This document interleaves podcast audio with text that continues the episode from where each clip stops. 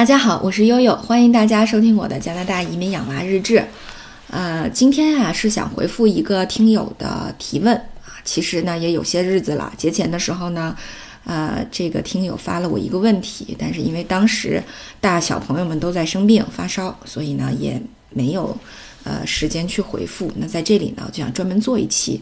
呃，为什么呢？因为他提的这个问题啊是一个。呃，非常具有普遍性的问题，有很多听友啊，包括我的亲友们都跟我探讨过这个问题。那他是这样说的哈，他说，因为他的爱人在办理这个留学啊，也准备带孩子过来上学，呃，那他本人呢英语基础不是很好，所以父母就比较担心，就反对他们过去生活。呃，于是他一时间不知道怎么办，想听听我们这些过来人的看法。呃，我觉得这个问这个他这个问题里至少包含了两个啊，一个就是，呃，到加拿大移民要不要一家两制，就是呃加拿大这边很普遍的一个现象啊，有很多家庭选择的就是妈妈或者爸爸带着孩子过来上学，那么剩下的一方呢在国内挣钱，啊，所以这个是很普遍一家两制，包包括我的房东在内啊，他都是是爸爸带着孩子过来上学，妈妈在国内挣钱，呃。已经有很多年了，所以实际上这是很多华人家庭的一个呃常规状态。所以这样到底要不要这样做啊？这是一个，就是如果一方不过来的情况，那么如果两方全过来，那么第二个问题就出现了。那么国内的老人的赡养问题应该如何解决？呃，所以呃，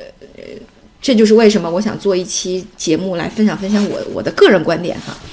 就是呃，关于这个一家两制的这个事儿，我想首先跟大家分享一个特别有趣的经验哈。当时我在英国留学的时候，那五年前奥斯卡先生，呃，五岁五岁半，然后呃，我自己带着他在英国留学。那我姨妈和我妈妈先后帮过几个月，后来就是我自己一个人。那因为我当时住的叫 Mature Student Community，就是呃，周围所有的留学生都是带着孩子的。呃，然后我的邻居有美国人、挪威人、英国本地的，嗯，还有一个科威特家庭，呃，对，科威特家庭是两个太太哈，三个孩子，呃，然后还有韩国人，呃，所以其实你会发现，就是还是多民族都都杂居在一起，呃，然后他们经常问说，哎，悠悠，你先生呢？呃，因为当时奥斯卡的爸爸还在呃国内的政府工作嘛，我说他。工作非常忙，然后，然后他的这个身份也比较特殊，所以可能很难出来。然后大家就会那个讳莫如深的，然后瞬间秒懂的那种神态跟我说：“哦，我知道了。”呃，所以很长一段时间呢，就是我会发现，哎，邻居们都对我特别好，他们自己做了什么吃的呀，或者要去哪玩啊，哎，都会都会叫上我一起，或者怎么样，或者有我生活中有什么困难，比如我的洗衣机坏了。呃，大家就说啊，你拿到我家来洗吧。然后有的时候他们做了，我对对门的那个韩国的那个妈妈，她有时候做了特别好吃的拌饭，也会也会拿端过来给我们吃。我就觉得哦，这个邻里关系实在是太和睦了。哦，原来世界大团结了。那直到转年的三月份，我先生过来看我们，然后呃，周围邻居又跟周围邻居聚了一下哈。等我先生走了以后，我几个邻居就纷纷跟我吐槽说：“哎，悠悠，你知道吗？”那个，我们所有人都认为，原来都认为你是单亲妈妈，没想到你是真有老公的。嗯，我说为什么你们会这样认为啊？我说我觉得我跟你们讲的理由很充分啊，我先生确实工作挺忙的。对啊，他他那个时候管种苹果嘛。我说你看种苹果是多么重要的事情啊，一年四季啊，春种秋收的，多么重要，都根本来不了。对，然后后来大家就说说，哎，我们还私下八卦过你。觉得这就是你拿一个不合理的借口，什么所谓用工作的借口来搪塞我们。其实我们当时想，你可能就是一个单亲妈妈啊，我们都认为你可能挺困难的。那于是大家，你没发现大家都对你特别好吗？就是我们都私下里那个想过这个事儿，说都都都商量过，说一定要对悠悠特别好，呃，因为悠悠真的特别不容易啊。我当时大跌眼镜。所以你知道吗？就是就是在西方的这种主流价值观里面。呃，所有人都会认为，工作不可能成为分开两个人的借口，不，这不是一个正常的理由。更何况你还有年幼的子女需要抚养，那怎么可能爸爸妈妈不同时抚养一个这么年幼的孩子呢？啊，你除了这个婚姻关系破裂，除了有什么呃这种呃这种法律的问题啊，那你怎么可能这个一方独自抚养年幼的子女？这是根本就不可能的事情。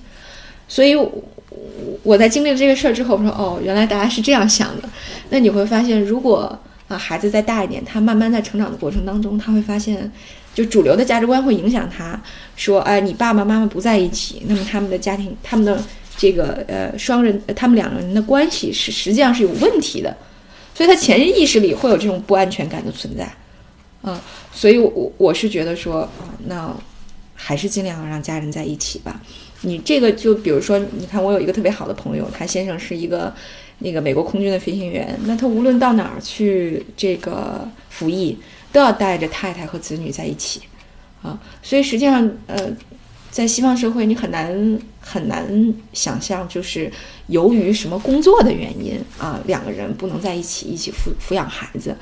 呃，所以这个是大众所不能不为不为整个社会所接受的一种价值观，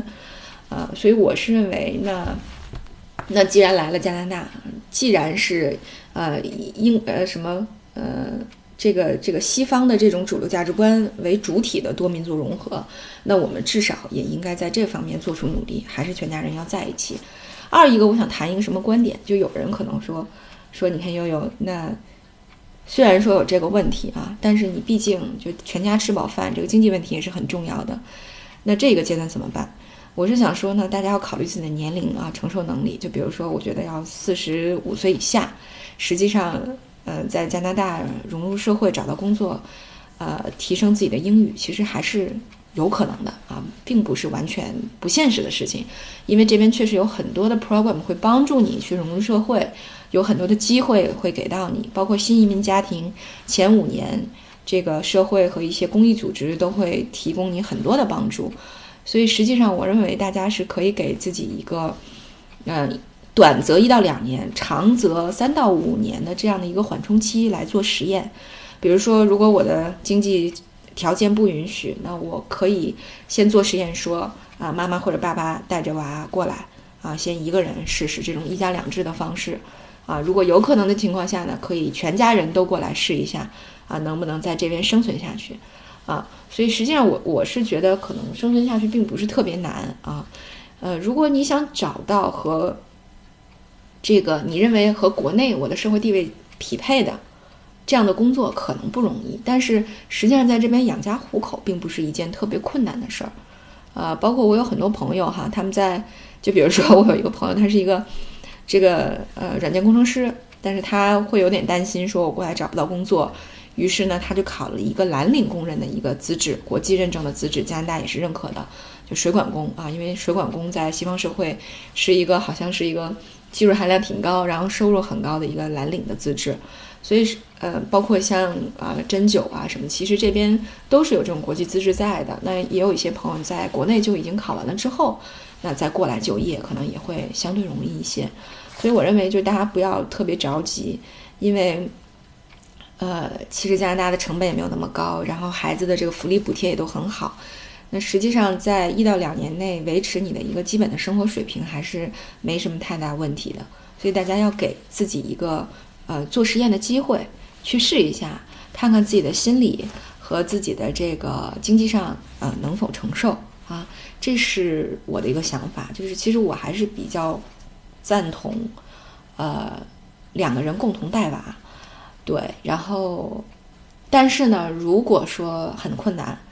呃，我我觉得大家可以实验，比如一年左右的时间去试一试，到底哪样好。因为对于每一个家庭来说，你包括年龄啊、你的专业背景啊、嗯，家里老人的身体情况啊，对吧？包括孩子的这种亲子关系的这种状况呀，其实都不一样，很难一刀切说，哎，都过来好，还是都过来不好。对，所以其实要给自己一个灵活的去适应的时间，我觉得这是比较好的。而我当年出国的时候，其实去英国的时候也有这样的心心态，就是想说，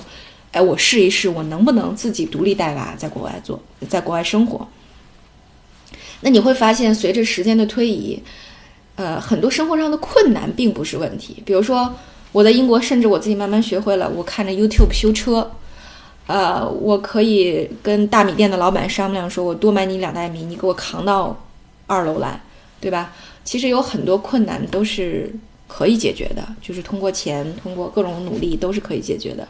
但是有很多情感上的需要，包括孩子，呃，在幼年时期对父亲的需要，这些东西是没有办法用钱来解决的。所以，呃，不不能用钱，不能用钱解决的问题，我认为是更重要的问题。所以大家要这个权衡好，呃，这个利弊，啊，也权衡好目前的这个刚需和呃可以这个这个缓一缓，呃的一些需求。呃，来啊，去寻找一个自己的这种适合自己家庭的一种生活的出路，啊，所以我觉得这是我对第一个问题的观点。那第二个呢，对于老人来说，啊，我觉得是这样，就是给老人做思想工作有两个，我觉得有两个点。那一个点呢，我认为就是，首先加拿大它不像世界上任何其他国家，呃。怎么说呢？就是在这边中国人的生活，你可以保留一个完整的一个，呃，中国人生活的状态。你可以看各大卫视的电视，你可以吃到呃完全纯粹的这个中国的食材，呃，而且你可以在华人的群体里面工作。也就是说，如果你不愿意，你依然可以以中国人的这种身份、态度，呃和心态、精神状况。去生活，然后慢慢的适应加拿大的社会，因为加拿大这边呢，他崇尚多民族融合，他自己讲他是一个马赛克的一种呃这种这个民族文化的一种融合的方式，就是他不谈谁去包容谁，他是谈说我可以拼凑，就是你中国人可以按你中国人的方式，韩国人可以按韩国人的方式，啊，阿拉伯人可以按阿拉伯人的方式，因为你会发现，大家都有自己的超市可去，大家都有自己的教堂可去。呃，它是可以完全这个分割开的，但是呢，又在价值观、世界观等等方面呢去做一些融合。所以实际上，我母亲之前去英国的时候就非常不方便，她会觉得非常不方便，因为英国是这样，它是它不是一个移民国家，而且英国非常推崇它的英国文化。就是这两天大家可能看到这个这个哈里和梅根要退出王室，是吧？呃，大家都很震惊。就英国是一个很传统、很保守的国家，啊，包括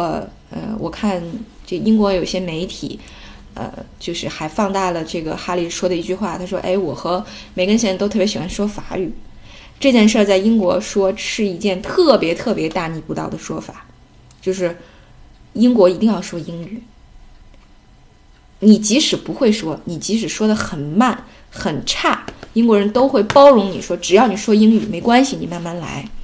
但是加拿大不一样，加拿大你给任何机构啊，只要是这个这个政府机构或者是这个商业机构打电话，你都可以要求说，请问有没有说普通话的服务员？请问有没有说普通话的老师？我有问题需要解决，你只要会说这一句话就行了。那我我先生刚来创业的时候去谈判，甚至都说说我要见你们学校里能够说普通话的工作人员。那学校都得提供，那政府也一样，政府也必须要提供，因为你的你的民众只会说普通话，他有困难，他没有适应，所以这是完全不一样的理念。那我妈妈在英国就觉得她没有办法生活，她上了公交车，她只能给给司机看他以前买的票啊，我带他去买的票，从哪站到哪站啊，我还要买这样的，他只能去比划，对，所以他就很不方便。那在加拿大就完全没有这种问题，是吧？我们小公园里就每天晚上这个老太太们。这个跳舞都这个呃，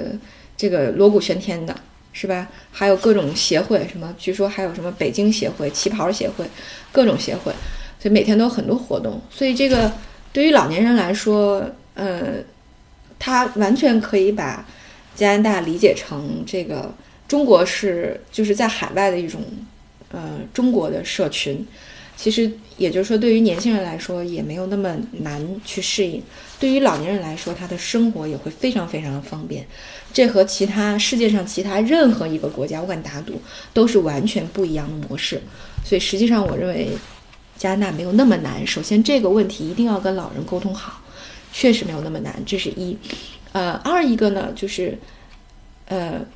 你不要低估你自己的父母，因为我有时候我就发现，我以前有很多。这个这个这个想法低估了我的父母和我的祖辈，就是我在跟我父亲沟通啊，我要到加拿大来这件事儿的时候，因为我父亲身体不太好，然后我父亲后来就说，他说，呃，你你们可以去，我身身体稳定一点了，你们就可以去。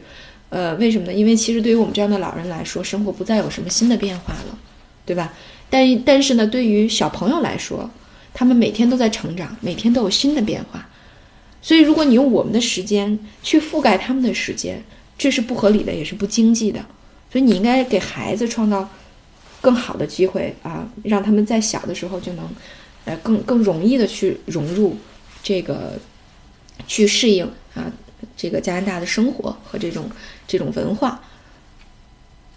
所以呢，就是这是这是我爸的观点。然后后来我在出行之前。我给我奶奶打电话，当时她已经九十二岁了。其实我之前最担心的就是我奶奶没有办法接受，呃，但是呢，后来我发现我也低估了这个啊，曾经是这个八一中学教师的啊，优秀教师的第一批教师的这个九十二岁的老太太，她咋说的呢？她说：“你你去吧，你走得越远越好。”我为什么这么说呢？说呃，我小时候生活在河北的一个农村里啊，一个山村里面。当我还是我们山村里的小姑娘的时候，我是最淘的。村子里只有我能爬上我们村最高的树，哎，我就能看见特别特别远的一片山，哎，我就想那片山再过去是什么样的世界呢？我不知道，我就想去，所以呢，我就成了我们村子里第一个，也是唯一一个进入到伟大祖国首都北京的工作的人。啊，在我年轻的时候，在入党宣誓的那天晚上，我激动的难以入眠。啊，心中就想着宣誓词最后一句话，叫“为全人类彻底解放而奋斗终身”。但是啊，这么多年过去了，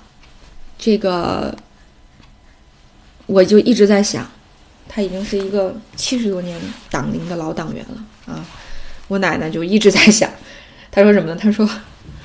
我都没有见过全人类啊，我也不知道全人类生活的怎么样哈，需要什么，那我怎么解放他们呢？”所以，你一定要带孩子早早的去替我看看全人类啊！不光是加拿大，你去哪儿都行。你在加拿大待两年，你还可以去美国呀，啊，你还可以去德国呀，你还可以回英国呀，对吧？替我去看看全人类，看看他们需要什么。等将来有朝一日我们需要解放全人类的时候啊，我们的孩子就能替我们完成这个伟大的理想。哎呦，我就想哦，原来我九十二岁的奶奶还有这等抱负呀！啊，这太与时俱进了，太高屋建瓴了吧？所以我有时候想啊，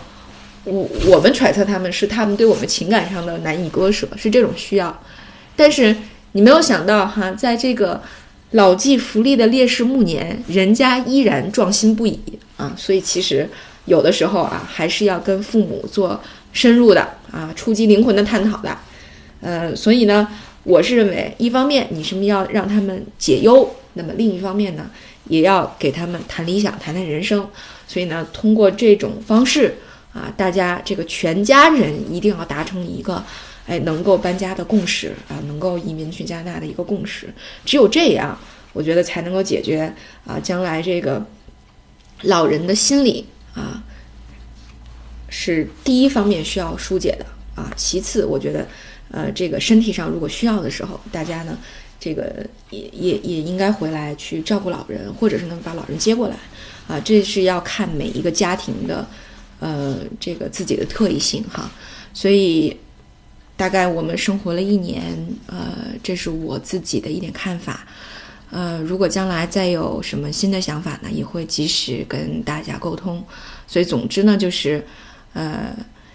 你呢？生活的无忧无虑，肯定是有人在替你负重前行，所以也非常感谢在国内我的家人们哈，我的朋友们啊，对我家庭的支持，对我这个决定的支持，非常非常感谢你们，也非常感谢各位听友对我的关注。好，那今天我们就到这里，拜拜。